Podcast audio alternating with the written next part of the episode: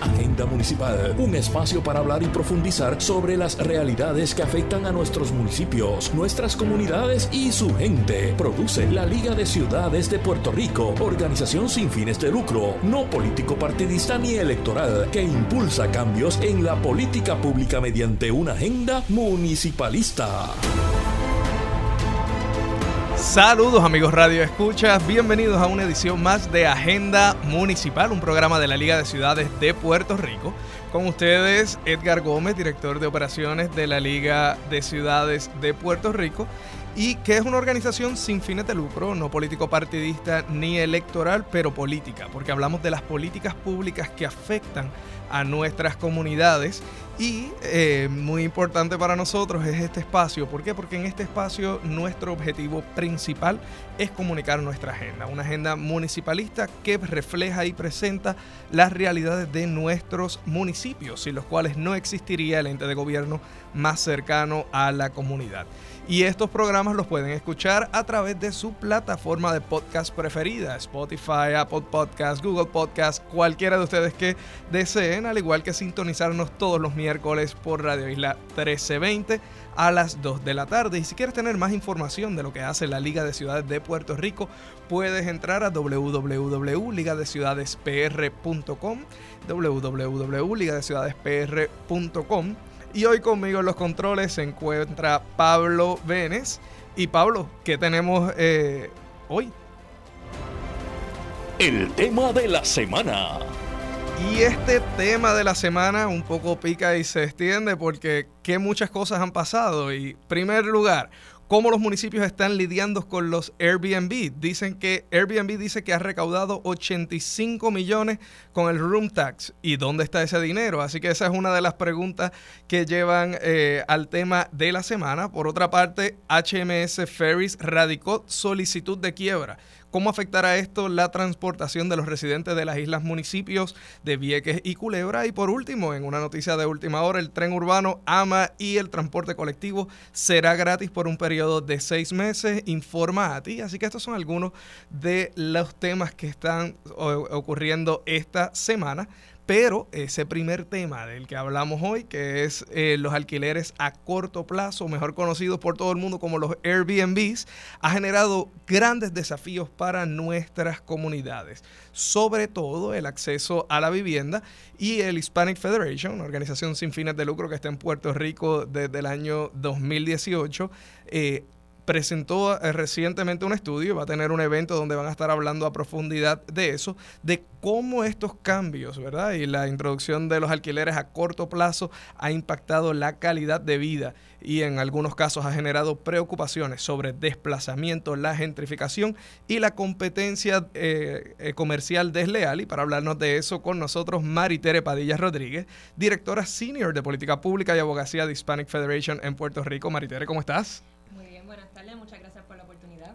No, gracias a ti por estar con nosotros y, siempre abro eh, las entrevistas con nuestros invitados de, de qué es la organización que hace Hispanic Federation en Puerto Rico. Pues Hispanic Federation es una organización sin fines de lucro fundada en 1990 en el estado de Nueva York, eh, principalmente con el propósito de empoderar a las comunidades hispanas. Eh, y desde el 2017, luego del huracán María, Hispanic Federation abrió operaciones permanentemente en Puerto Rico.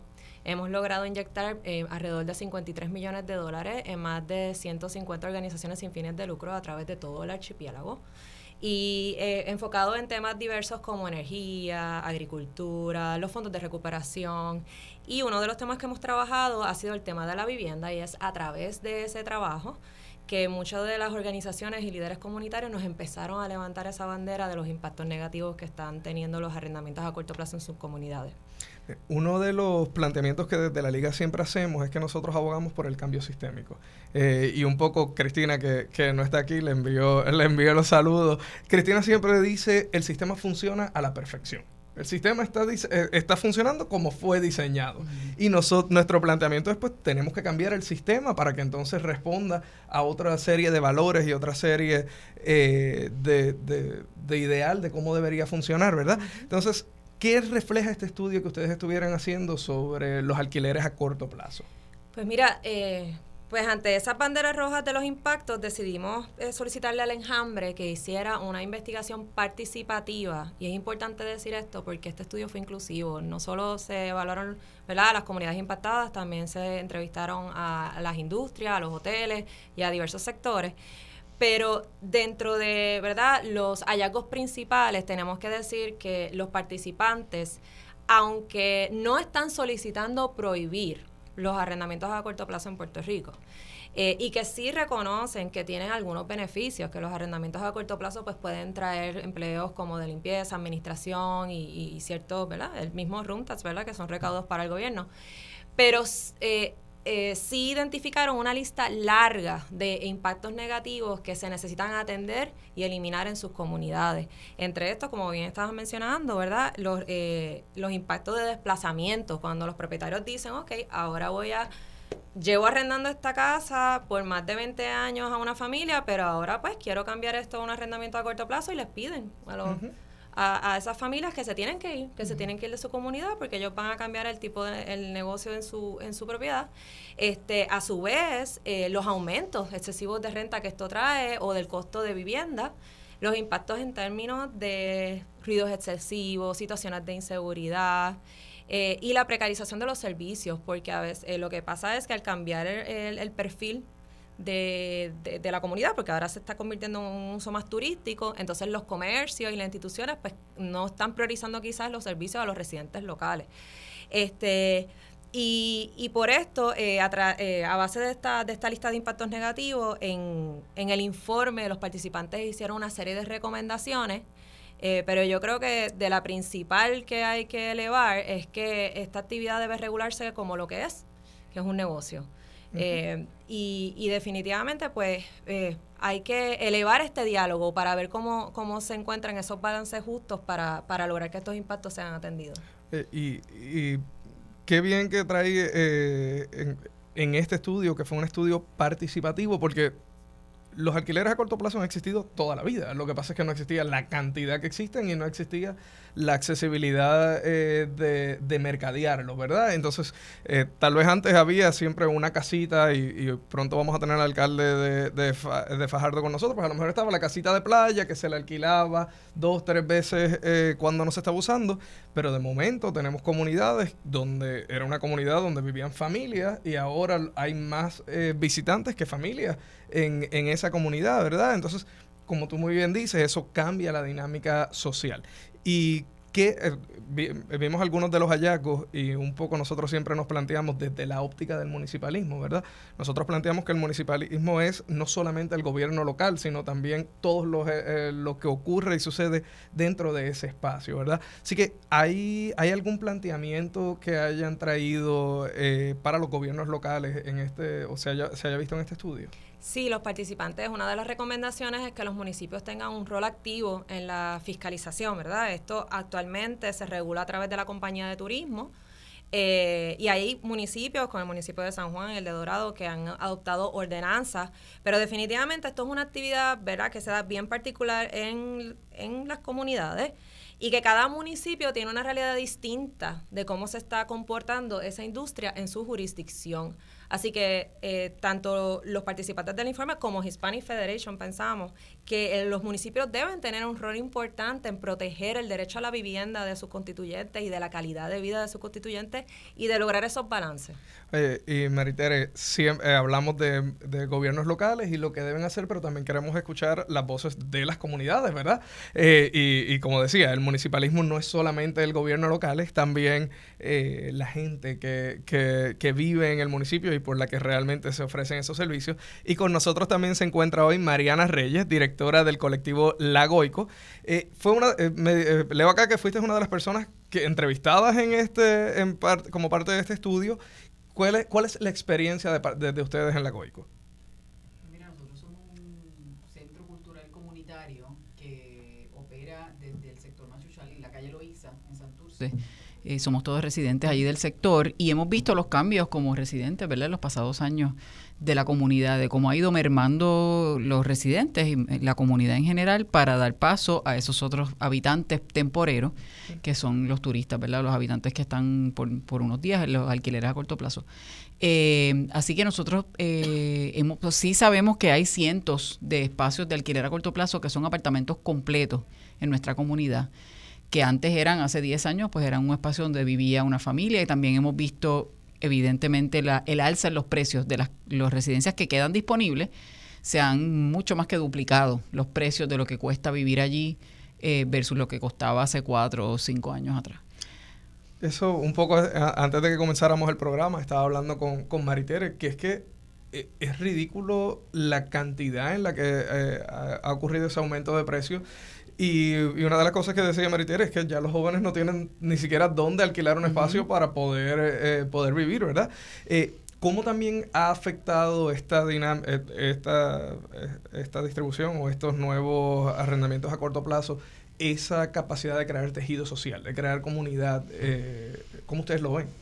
Pues muchísimo, porque lo que mencionaba Maritere también tiene que ver, o sea, cuando uno vive en un entorno urbano como es el nuestro, que no es el caso, ¿verdad? En, todas partes en Puerto Rico, en la calle Loiza es un sector mixto de residencias y comercios y las calles transversales, ¿verdad? Son calles residenciales.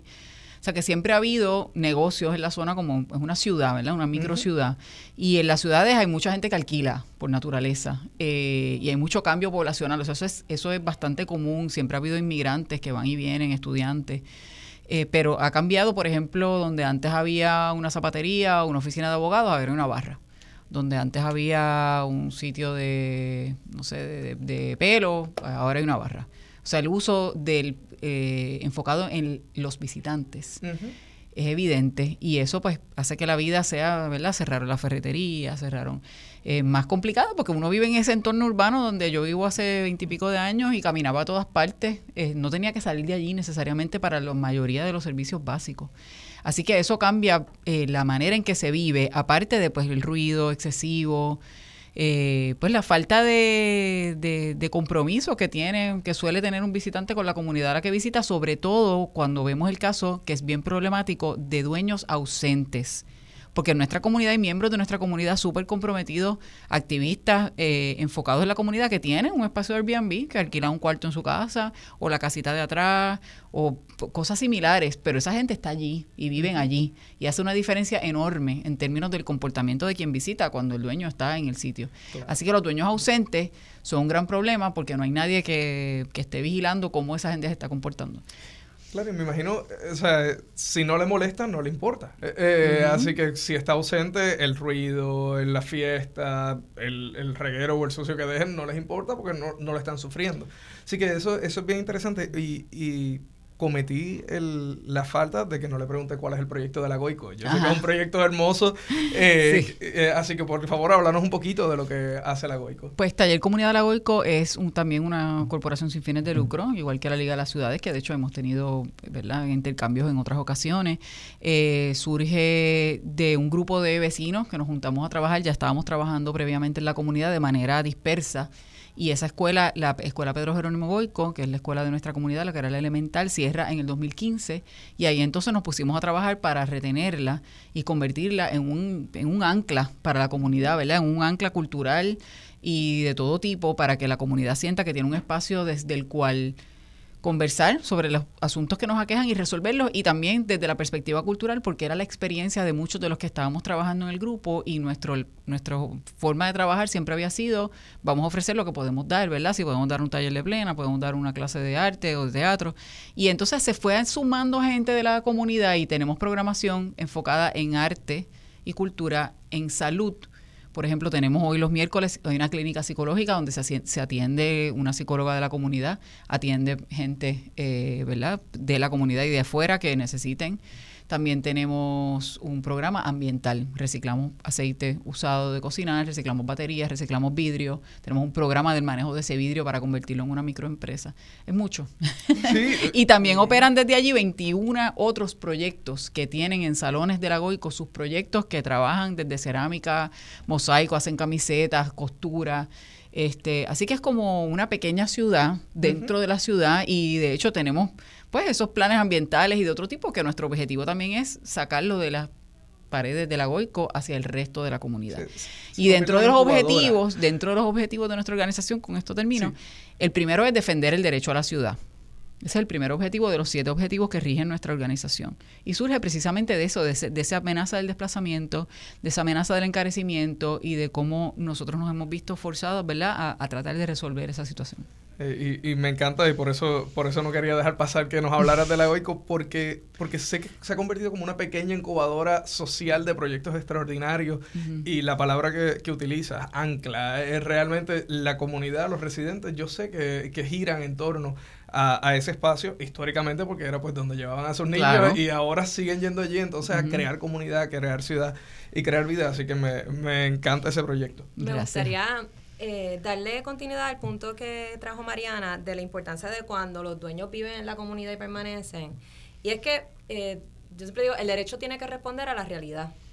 Eh, y aunque en el informe los participantes están recomendando regular esto como lo que es un negocio, sí reconocen también que hay que distinguir esos dueños, que era la, la intención original de los arrendamientos a corto plazo, que siguen dándole el uso residencial como uso principal a su, a su, a su propiedad, pero eh, arrendan un cuarto como ingreso suplementario, pues ya sea para pagar la hipoteca y como decía Mariana, permanecen en la comunidad. Eso es distinto porque el uso principal que se le está dando a la vivienda sigue siendo el residencial versus eh, en un estudio del Centro de la Nueva Economía refleja que ahora mismo de las eh, unidades registradas, que ahora mismo se estiman alrededor de 25 mil, eh, eh, alrededor del 83% son unidades completas que se arriendan y que son arrendadas por pocos eh, anfitriones, o sea que un solo dueño tiene múltiples propiedades. Ya eso, ¿verdad? Cambió la naturaleza del uso residencial de esas propiedades a uno comercial. Y eso es importante entenderlo, porque por todas las implicaciones que ella explicó y porque, como dije, el derecho tiene, las políticas tienen que responder a la realidad. Sí, eh, en definitiva, y, yo creo que eso es algo que usualmente no se dialoga, porque siempre los ponemos a todos en el mismo, en el mismo bucket. Eh, todos los todos los Airbnb y, y Maritere, muy bien me, me corregiste fuera de, de cámara, ¿no? De, de, de, estar en el aire que Airbnb es una sola compañía de múltiples plataformas que están ofreciendo el mismo servicio. Eh, y hablábamos al principio, Airbnb solamente ha hecho 85 millones de dólares en, lo que lleva en Puerto Rico en, en, en room tax, ¿verdad? Ha recaudado 85 millones. Nos faltan el resto de las plataformas también. Así que, que es, un, es un gran eh, son muchos los, el negocio que se está realizando aquí en Puerto Rico. Y Maritere, tengo también, tenemos también con nosotros acá en cabina a Ivette Díaz.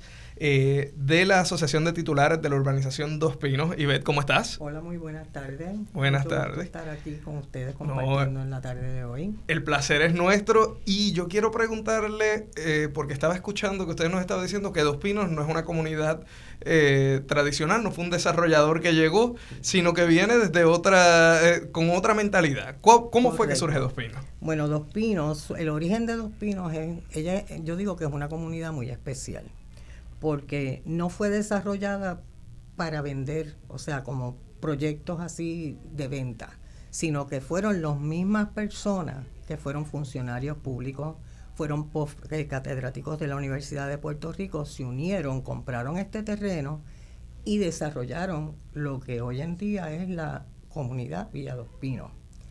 Para aquel entonces ese grupo de personas fue tan visionario que ellos para proteger el entorno establecieron unas condiciones restrictivas. Y dentro de esas condiciones restrictivas establecieron que el uso de cada una de las 251 propiedades iban a ser exclusivamente residencial. Por lo tanto, 70 años después, al día de hoy, en Dos Pinos no hay escuela, no hay iglesia, no hay este supermercado, no hay Londres, no hay farmacias dentro de la comunidad. O sea, allí todas las, todas las propiedades son de uso exclusivamente residencial. ¿Y qué pasa? Durante la pandemia, cuando estábamos todos encerraditos por el lockdown, perdonen el spanglish, pero estábamos todos encerraditos, empezamos a ver gente con apariencia de turista caminando por los alrededores de la organización y empezamos a pensar, ¿y qué es esto? ¿Y qué es esto? ¿Y qué es esto? Y cuando empezamos a profundizar, nos dimos cuenta de que ya en ese momento habían como dos o tres propiedades que estaban alquilando en Airbnb. Y entonces, pues ahí nos llamó mucho la atención porque todos entendíamos que era una violación a las condiciones restrictivas de uso residencial. Porque como ustedes bien mencionan, este es un uso que es totalmente comercial, esto es la explotación de una residencia residencial, por lo menos así lo vemos nosotros en Dos Pinos, porque todas las propiedades se suponen que el uso sea residencial. Para los efectos y pasando el tiempo, pues una de las cosas que sí nos dolió mucho fue que estas primeras personas que empezaron a alquilar eran personas, vecinos, que viven allí y que conocen que en Dos Pinos hay unas condiciones restrictivas de uso residencial. Y entonces ese, ese, ¿cómo te digo? Ese atrevimiento de retar y de como tratar de imponernos un negocio fue bien indignante para nosotros. Y al punto de que pues tuvimos que recurrir a las herramientas que teníamos disponibles que el gobierno provee, como solicitar al municipio de San Juan que investigara posibles violaciones de uso o de construcción. Y por otro lado, no nos quedó más remedio que entablar un, una solicitud de un injunction permanente que todavía está corriendo en el tribunal de primera instancia. Así que nosotros pues hemos tenido que lidiar con todas estas situaciones porque, o sea, todo tiene su lugar y su cabida. Y yo entiendo que Dos Pinos, siendo una comunidad puramente residencial, no es el lugar para estar los alquileres a corto plazo. Alquileres a largo plazo, bienvenidos sean, porque esas personas tienen un carácter de permanencia y se mantienen y se integran a la comunidad. Lo que hay ahora mismo en los Airbnb que está operando es una noche y al otro día se van y llega otro. Una noche, al otro día se van y llegan otros. Y si le entro a contar las experiencias horribles que tuvieron algunos vecinos, era espantoso. O sea, alteración a la paz, ruidos innecesarios, intimidación, ha habido vandalismo. O sea, son como una serie de cosas que nosotros en Dos Pinos no estamos acostumbrados y entendemos que no hay derecho a que se nos prive de nuestra privacidad y se nos, o sea, se nos impida disfrutar de nuestra propiedad a plenitud, porque no es lo mismo tú tener un vecino al lado de tu casa que un entristale de gente que tú no sabes quiénes son. En Dos Pinos hay muchas personas mayores y hay muchas personas que se sienten inseguras. Y hay muchas personas que con todo lo que está pasando a nivel de país, siendo con una comunidad de vías abiertas, porque eso sí, nosotros no tenemos control de acceso, es una comunidad de vías abiertas, pues nosotros mismos tenemos que estar tratando de protegernos y de mantener el sitio seguro y de mantener las cosas que funcionen bien, porque no podemos contar con el gobierno. Sí, oye, y, quiero, y es bien interesante, uno de los planteamientos y de los ejes temáticos que la liga eh, ha asumido es economía del bienestar.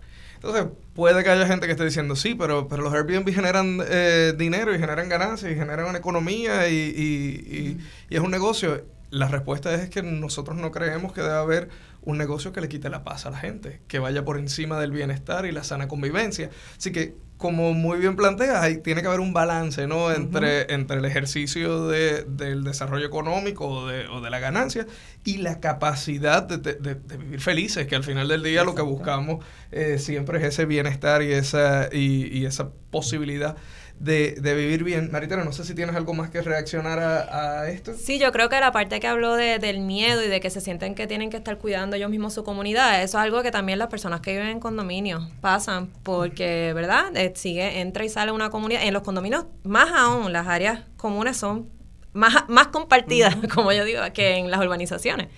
Este Y, tienes ese reto de que tú no sabes, ¿verdad?, quién es esa población.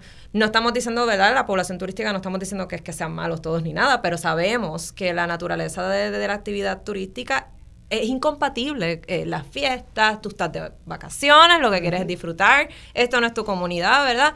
Y eh, como decía Ivette, ¿verdad? Para eso hay unos espacios. Eh, y, y también es en, en, uno, en una de las sentencias de tribunales se decía como que, ah, pero es que han mencionado como que es que en los Airbnb, en los arrendamientos a corto plazo, la gente va a dormir, a descansar. Sí, pero eso tú lo haces en un hotel, realmente es un hospedaje, ¿verdad? Eh, y aunque le decimos contrato de arrendamiento a corto plazo, yo nosotros yo hasta lo veo más como una, un contrato de hospedaje, más que nada.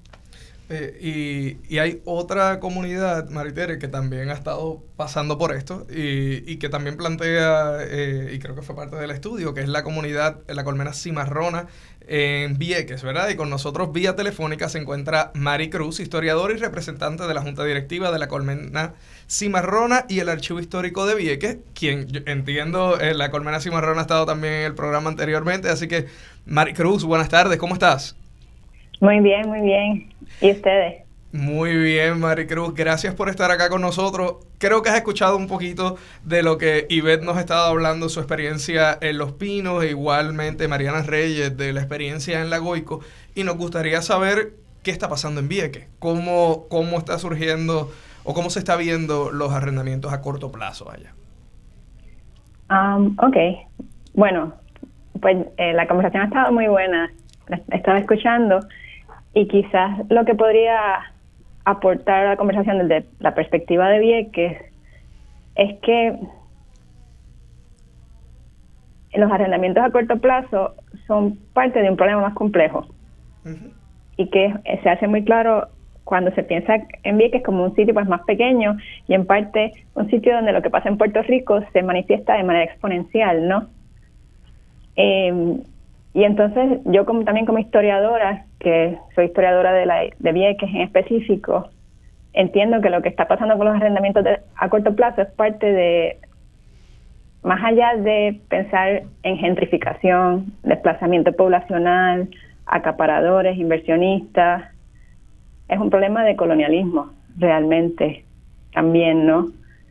Eh, es un problema de un contexto donde hay una comunidad muy vulnerable, la comunidad viequense, donde la gente mayormente no tiene los recursos económicos para competir en el mercado, donde el Estado, el Estado colonial, insiste en que pues hay un mercado y la gente tiene dinero y puede tener acceso a comprar pues tierra y vivienda, pero la población local no tiene la oportunidad de acumular ese capital para poder comprar y asegurar así, según lo dicta el Estado, su relación con la tierra y con vivienda. Entonces llegan personas de afuera y en esto, pues sí hay inversionistas, digamos, en Vieques, también vienen de la Isla Grande, pero mayormente en el caso de Vieques llegan personas de afuera y es un problema también racial, ¿no? Personas blancas de Estados Unidos donde llegan, compran tierras, compran las viviendas que hay y la comunidad local, la viequense,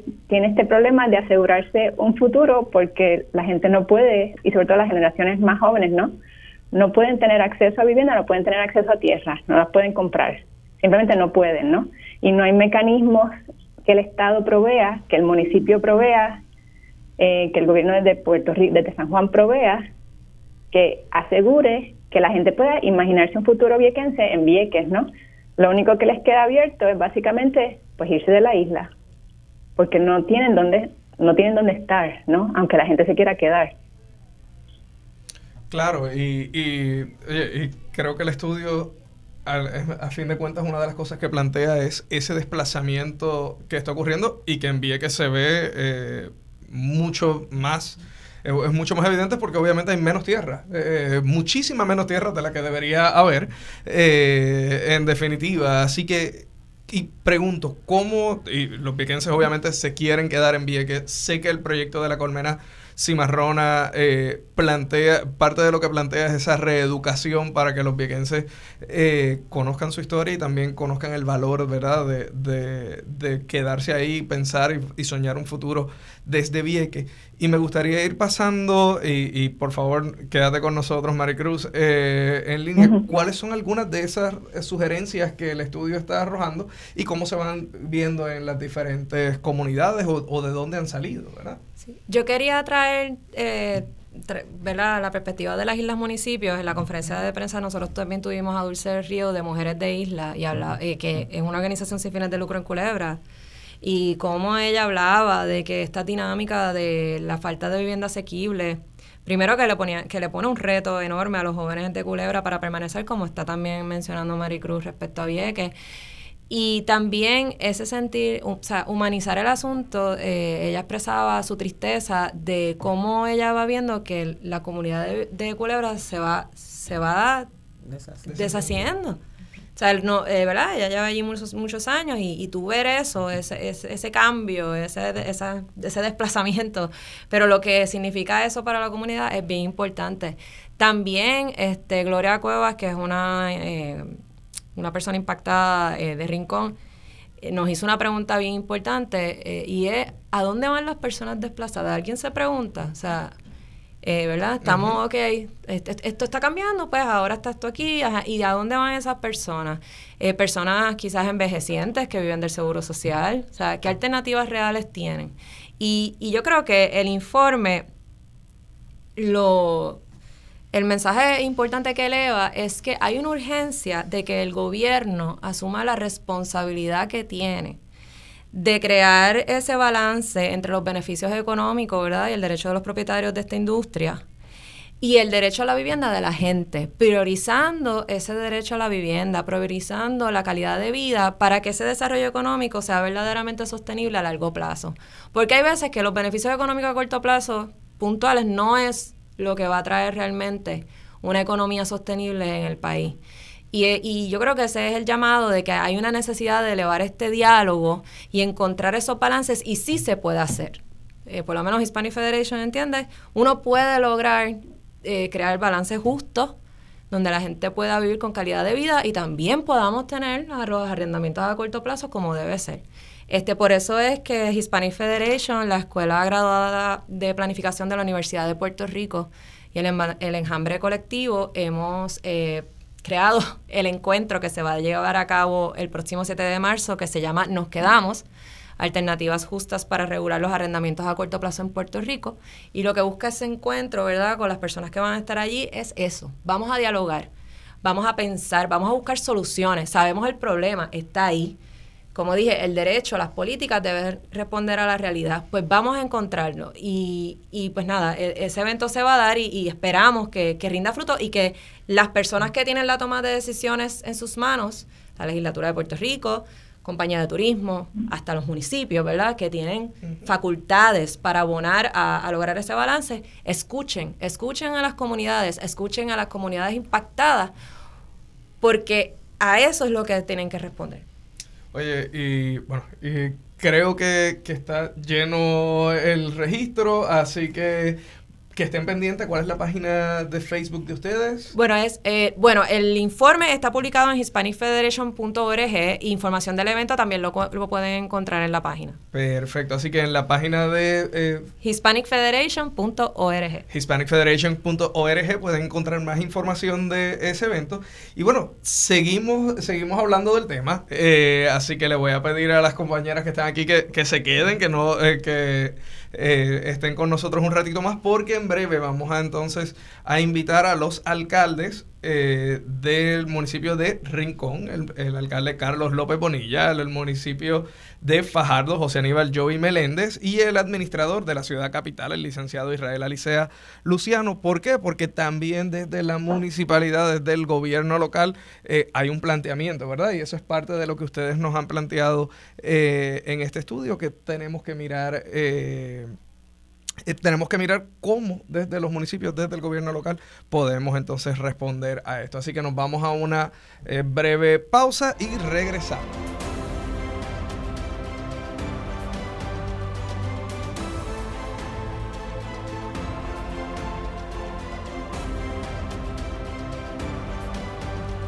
Saludos y bienvenidos nuevamente a Agenda Municipal, un programa de la Liga de Ciudades de Puerto Rico transmitido por Radio Isla 1320 y pueden escucharlo en cualquiera de sus plataformas. Eh, preferidas de podcast. Y con nosotros ahora estamos en esta segunda sección. Hoy es el programa de los alquileres de corto plazo. Así que hemos estado hoy hablando de cómo los llamados Airbnb afectan eh, a nuestras comunidades. Y con nosotros se encuentra vía telefónica el licenciado Israel Alicea Luciano, administrador de la ciudad capital de San Juan. Saludos, eh, Israel, ¿cómo estás? Ah, saludos conmigo por acá, yo Joey Meléndez por acá. Ah, pues alcalde, disculpe, nos estaba, eh, no dijeron que estaba el licenciado Israel, así que con nosotros el alcalde de Fajardo, José Aníbal Joey Meléndez, ¿cómo está? Saludos, muy bien, saludos a todos allí en el panel de Radio Isla y a toda la audiencia. Eh, gracias por estar con nosotros acá en la en Agenda Municipal. Alcalde, estamos hablando de los alquileres a corto plazo, los Airbnbs. ¿Cómo se ven los Airbnbs en Fajardo? ¿Qué, qué está generando? Creo que posiblemente para el municipio que ha creado un problema más grande en todo Puerto Rico, ¿verdad? Esto sin restarle méritos a nadie, no, no conozco detalladamente el problema de cada uno, pero ha sido en este pueblo. Amigos que me escuchan, Fajardo es el destino número uno de Airbnbs en todo Puerto Rico. Sobre 3.000, escucha bien, sobre 3.000 unidades de vivienda que hace tal vez 5 o 10 años atrás eran alquiladas ya fuera plan 8, ya fuera alquiler a, largo plazo. La cosa era que eran 3.000 familias o individuos que vivían en Fajardo que ahora quedaron desplazados por esta modalidad de Airbnb. Oye, que es fantástico porque tú tienes tu propiedad, nadie te puede decir lo que tú puedes hacer con tu propiedad.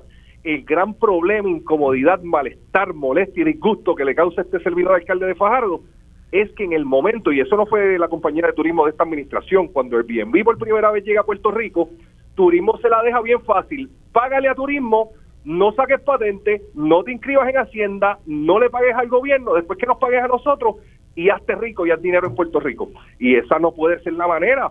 Oye, ahora mismo, si un comerciante en el pueblo de Fajardo no saca patente, no tiene los papeles de Hacienda y no saca su debida permisología, nos le metemos al negocio, se lo cerramos y los multamos. A los dueños del Airbnb no puede, tú sabes, eh, eh, son secretas las ubicaciones, conseguir la información de todos ellos es un problema. Oye, que quede claro, cuando tú no cumples con la ley, te conviertes en un delincuente. Y yo no estoy diciendo que cada dueño de Airbnb que no saca patente es un delincuente, pero si tú haces negocio en un municipio, no sacas los papeles de Hacienda, no sacas la patente, no cumples con la ley, pues entonces, ¿cómo tú estás aportando a la economía del país? Y si no eres un delincuente, entonces, ¿qué eres? Eh, alcalde, y hay uno de los planteamientos que nosotros hacemos eh, siempre desde la liga, es que pues, eh, y este es un caso extraordinario, ¿no? Eh, la, compañía de turismo cobra el room tax, pero el servicio y la respuesta a las problemáticas que crea el Airbnb lo hacen ustedes.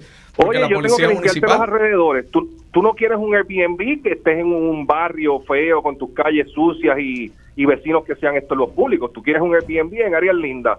La compañía de turismo no viene a limpiar la basura, no arregla los hoyos, no limpia las cunetas, no pinta los postes, no le da seguridad, no, oye, todos los servicios de infraestructura y los servicios básicos que necesita esta compañía, aparte de una certificación y el visto bueno de turismo, se los da el municipio, porque tampoco se los da Hacienda ni se los da el gobierno central, se los damos nosotros.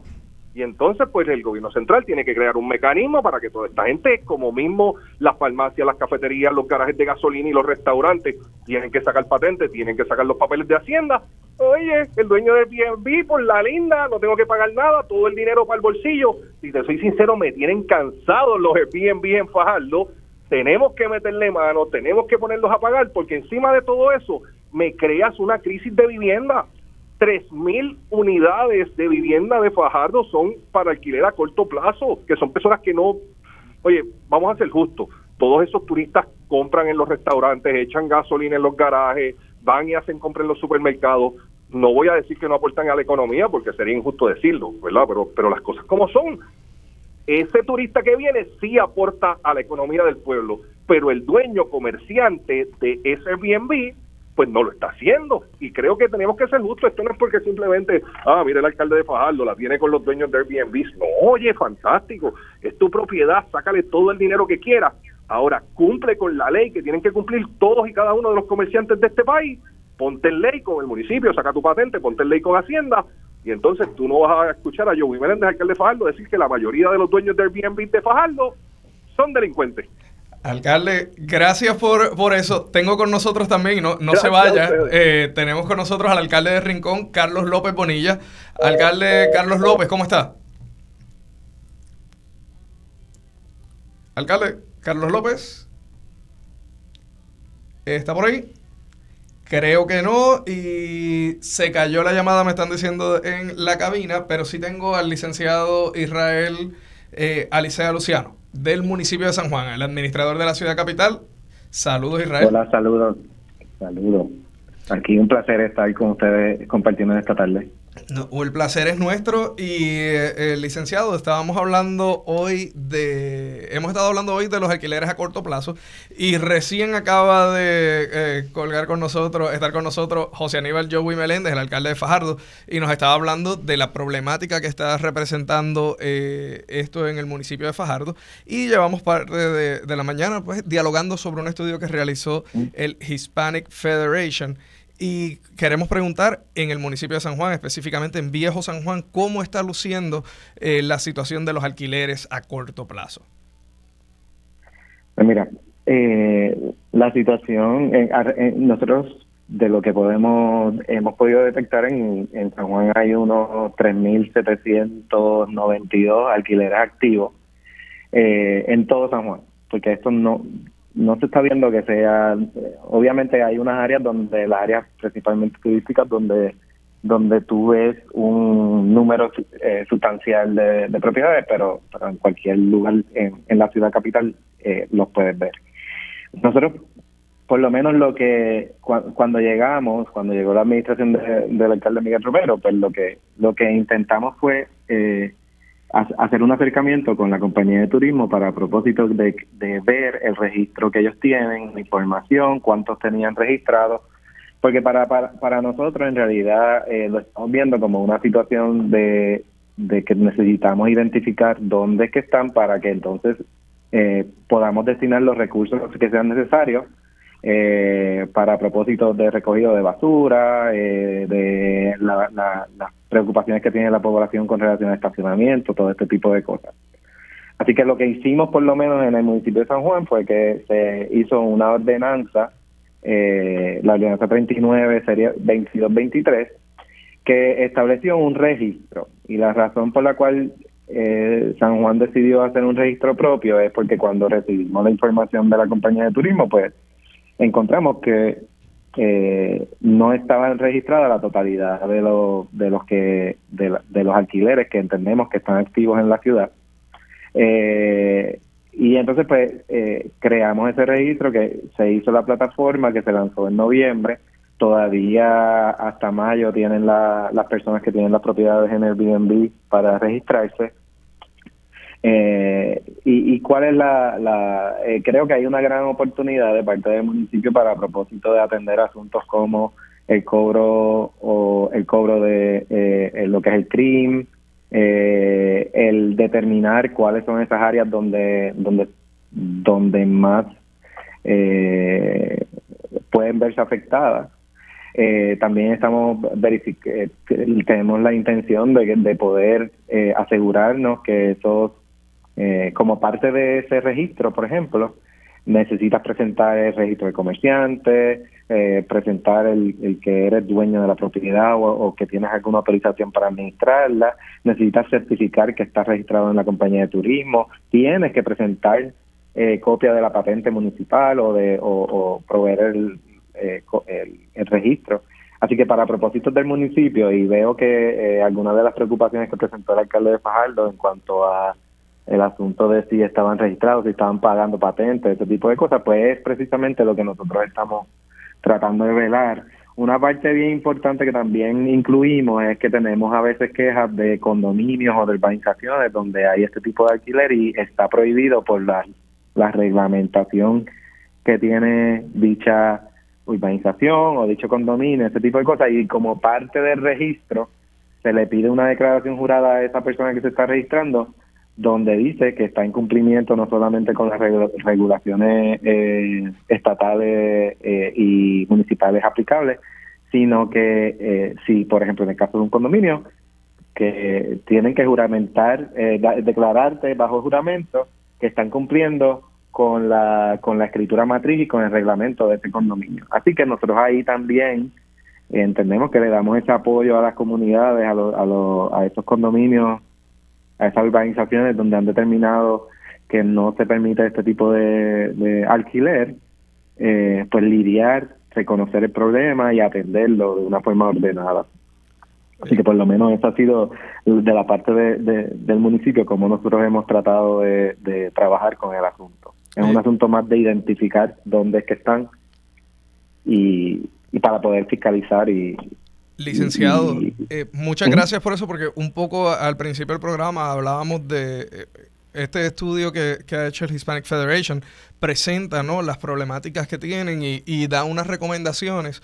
Eh, y uno de los planteamientos que, una de las recomendaciones que, que da, y Maritere va a hablar un poco de eso en breve, es que también los municipios pues tengan eh, una, una, injerencia no más, más directa sobre cómo monitorear y cómo fiscalizar y, vemos que el municipio de San Juan ha iniciado no con este registro a través de la ordenanza y esta es una de las buenas prácticas que entonces nos gustaría eh, comunicar. Así que licenciado gracias por estar con nosotros y tengo eh, por acá también ahora al alcalde de Rincón Carlos López Bonilla. Alcalde ahora sí está con nosotros.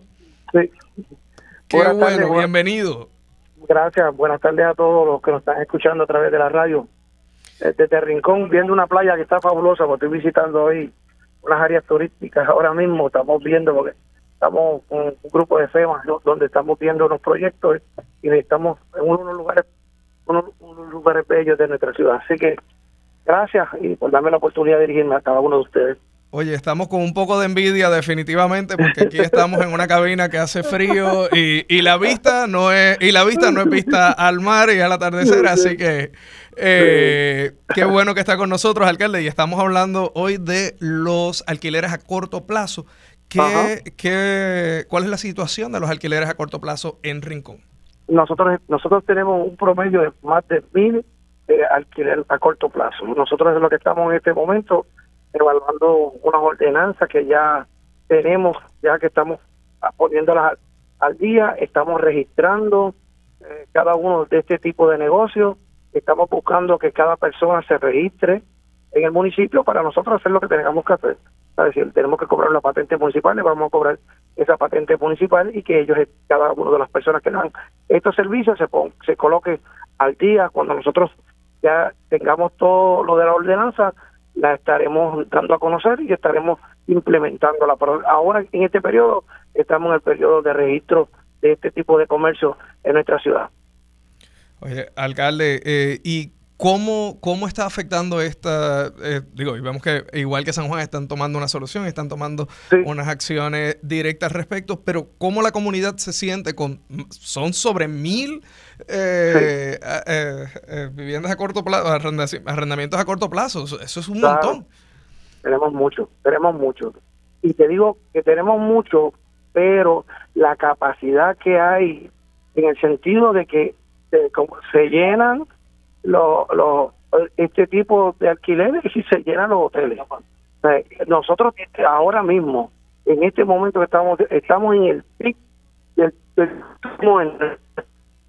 está totalmente lleno. Tú puedes buscar una habitación también de un hotel y, estamos llenos. Sí, como te dije, vamos a estar evaluando eh, este sistema de alquiler a corto plazo, y vamos a poner su reglamentación y que contribuyan y que vamos a buscar que todo el mundo gane, que todo el mundo gane, que ellos ganen lo que tengan que ganar, pero también el, municipio gane su dinero para poder seguir brindándole los servicios que le estamos dando, ya sea el recogido de basura, que se lo estamos dando nosotros, pues también pues se nos, se nos, se nos pueda brindar ese dinero para nosotros poder colaborar y poder ayudar, o sea, mantenerlo a, estamos, te estamos diciendo de que ellos puedan también aportar a la comunidad. Bueno, alcalde, muchísimas gracias por eso y un saludo desde acá, desde San Juan, que siga disfrutando y trabajando eh, en la reunión que se encuentra, pero con mejor vista que nosotros, en definitiva, en la tarde de hoy. Eh, para eso te cursamos, la, te, cursamos la invitación para que estés con nosotros. Vamos a tener en el mes de abril el Festival de la Ballena y vas a poder venir aquí a disfrutar de buena música en una ciudad tranquila, en una buena ciudad Eh, aquí no matan ni las moscas, así que pueden venir y, pasarla súper bien con nosotros. Muchas gracias, alcalde. Así que le, recibimos la invitación y agradecido por, por compartir con nosotros. Eh, Maritere, Cuéntanos, hemos, escuchado obviamente de las comunidades, escuchamos también entonces de los alcaldes cómo están tomando una acción. ¿Cuál sería alguna de esas recomendaciones que, que o cuán alineadas están estas recomendaciones con, con lo que los alcaldes y las comunidades plantean? Yo creo que acabamos de ver que cada municipio tiene su propia realidad y su propio contexto. Así que, además de las regulaciones generales a nivel central, debe haber algún tipo de flexibilidad para que el municipio atienda la necesidad de su gente. Me gustaría recalcar que, por ejemplo, Fajardo y Rincón mencionaron mucho sobre eh, eh, los recaudos, la importancia de los recaudos. Eh, si bien, ¿verdad? Todos los municipios necesitan sus fondos para poder ejercer sus funciones, implementar sus regulaciones también hay que ver, ¿verdad?, que esos recaudos se utilicen para atender las necesidades de la comunidad, como dijo el alcalde de Fajardo. Hay un problema de vivienda asequible, son 3.000 unidades que antes eran residenciales para su gente y ahora, ¿dónde está esa gente? ¿Verdad? Eh, y entonces, además de en el informe, eh, los participantes, además de recomendar el rol activo de los municipios, sí, una de las recomendaciones principales es que todo este andamiaje, toda esta regulación de los municipios se haga con participación ciudadana, porque no se queda solo en verdad en tener la patente y los recaudos. Esto tiene que entonces transferirse al beneficio de la comunidad de ese municipio. Otro punto importante que eh, mencionó el representante del municipio de San Juan y que también es un issue es la transparencia. O sea, para que las comunidades puedan eh, fiscalizar lo que está pasando en su comunidad, necesitan saber cuáles son las unidades que, están eh, como arrendamiento a corto plazo, cuáles son las tendencias. Se han habido muchas querellas de situaciones de seguridad y vimos que el propio municipio tenía ese, ese choque con la compañía de turismo en tener acceso a esa información. Y volvemos que esto es un tema transversal, yo creo que en todos los issues de política pública. El acceso a la información pública para poder ejecutar, para poder tomar decisiones informadas, para que la comunidad sepa qué es lo que está pasando. Así que eh, volvemos, estamos de acuerdo en que hay un rol activo de los municipios, pero no lo podemos desatender de la participación ciudadana y que no sea solo, ¿verdad? Eh, recaudar, la, recaudar los fondos. Eso se tiene que transferir a beneficio de la gente. Eh, definitivo. Y nosotros por parte de la Liga de Ciudades siempre planteamos los municipios son el ente más cercano a la ciudadanía, a la comunidad, así que son la gente que mejor pueden conocer y atender y fiscalizar esta situación, pero también tenemos que eh, los municipios y los gobiernos locales específicamente deben recibir una delegación de los fondos de ese room tax para poder hacer esa, esa fiscalización y poder proveer los servicios eh, a, las comunidades en donde se encuentran estos Airbnb. Así que parte de los alcaldes lo han planteado, han planteado son quienes dan el servicio a los Airbnb, quienes, quienes responden a las necesidades de los problemas que también estos arrendamientos a corto plazo crean. Así que agradecidos de que hayan estado con nosotros. Vamos a hacer un pequeño cambio de tema, eh, pero no sin antes queremos acordarle a todos los radioescuchas que este jueves 7 de marzo 20, eh, del 2024 de 8 a 5 pm en el Hotel Royal Sonesta en San Juan Isla Verde va a estar ocurriendo el eh, evento Nos Quedamos, alternativas justas para regular los arrendamientos a corto plazo en Puerto Rico, donde parte de este equipo extraordinario de entrevistados eh, de, la comunidad Dos Pinos, de la Colmena Cimarrona, de... Eh, la Goico, entre otras organizaciones, estuvieron presentando cuáles eran esas alternativas. Y con nosotros vía telefónica, Katy Conco de Queremos Sol. Katy, ¿cómo estás? Muy bien, ¿cómo está usted? Gracias por la invitación. Gracias a ti por estar con nosotros aquí. Ya, ya nosotros sentimos que este junte, multisectorial, no más aumentos a la luz, es parte del programa. Han venido varias veces y nos han estado manteniendo al día de la situación de el, eh, la quiebra, ¿verdad? Que, que, se está planteando y esa negociación eh, de la deuda. Y Katy, ¿qué es lo que está pasando? Tienen un evento hoy, pero ¿qué, en primer lugar, ¿qué está pasando con la situación de este plan de ajuste de la deuda de energía eléctrica? Bueno, estamos en la etapa final. Es decir, la, la, la semana que viene la jueza Swin va a volver a Puerto Rico para las vistas finales sobre este plan de ajuste de la deuda en que ella va a estar decidiendo si va a aprobar o no este plan eh, y los aumentos a la luz durante los próximos 35 años o más que se está proponiendo eh, como parte de este plan para pagar a los bonistas de la Autoridad de Energía Eléctrica. Y esta etapa final implica que ahora es que vamos a ver cómo vamos a estar pagando por 35 años y sabemos eh, va a haber aumento a la luz, sabe, eh, al costo de la luz, va a haber un aumento. Eh, ¿Cómo va a lucir eso? ¿Cuáles son las repercusiones eh, de, de, sí, este, sí, exacto. si se apruebe el plan, va a haber un aumento en la luz durante los próximos 35 años. Eh, y también vamos a estar con un servicio de luz que, que sigue siendo deficiente porque el plan simplemente no provee para los recursos necesarios en términos de inversiones capitales eh, para rehabilitar el sistema eléctrico. Así que vamos a estar pagando más eh, por un servicio que, que todavía pues no funciona en términos de los apagones, las fluctuaciones del voltaje y todos los problemas que hemos experimentado. Oye, Katy, y sé que hoy tienen el evento ¿Cómo nos afecta el plan de ajuste de la deuda?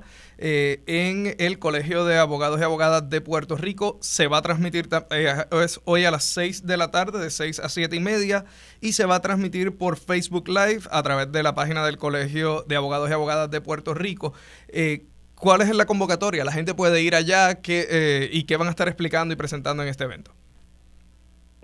Bueno, precisamente es para abundar eh, sobre lo que hemos estado conversando, cómo nos impactaría este plan de ajuste de la deuda en, términos de pues, los impactos económicos, los impactos a los pensionados de la Autoridad de Energía Eléctrica y el impacto en ese eh, servicio. Katy, agradecidos de, que hayas estado aquí. Nuestra invitación, siempre las puertas abiertas al programa y nuestra invitación eh, a todos nuestros radioescuchas que hoy se den cita en el Colegio de Abogados y Abogadas de Puerto Rico para conocer más cómo nos afecta el plan de ajuste de energía eléctrica hoy a las 6 de la tarde. Eh, así que agradecidos, Katy, de que hayas estado con nosotros. De igual forma, les recordamos a toda nuestro radioescucha el evento de Hispanic Federation, donde van a estar eh, el evento Nos Quedamos, alternativas para regular los arrendamientos a corto plazo en Puerto Rico, el jueves 7 de marzo, pendiente a Hispanic federation.org, donde van a ver más información al respecto y pueden conseguir el informe del que hemos estado hablando durante todo el programa de hoy. Agradecemos a todos nuestros participantes de la tarde, Maritere Padilla, directora senior de política pública y abogacía de Hispanic Federation Puerto Rico, Marina Reyes, directora de la GOICO, Beth Díaz de la Asociación de Titulares de la Urbanización Dos Pinos, la amiga Mari Cruz, historiadora y parte de la Junta Directiva de Colmena Cimarrona y el Archivo Histórico de Vieques y los alcaldes José Aníbal Joey Meléndez de Fajardo, Carlos Bonillas López de Rincón, el licenciado Israel Alicea Luciano, administrador de la ciudad capital, y en esta última sección estuvo con nosotros Katy Conkel de Queremos Sol. Este ha sido Agenda Municipal, un programa de la Liga de Ciudades de Puerto Rico, donde pueden eh, conocer más de la liga en www.ligadeciudadespr.com, sintonizar este programa todos los miércoles de 2 a 3 de la tarde y ver y escuchar todas las grabaciones de este programa a través de su plataforma de podcast preferida como Agenda Municipal. Que tengan buenas tardes todos.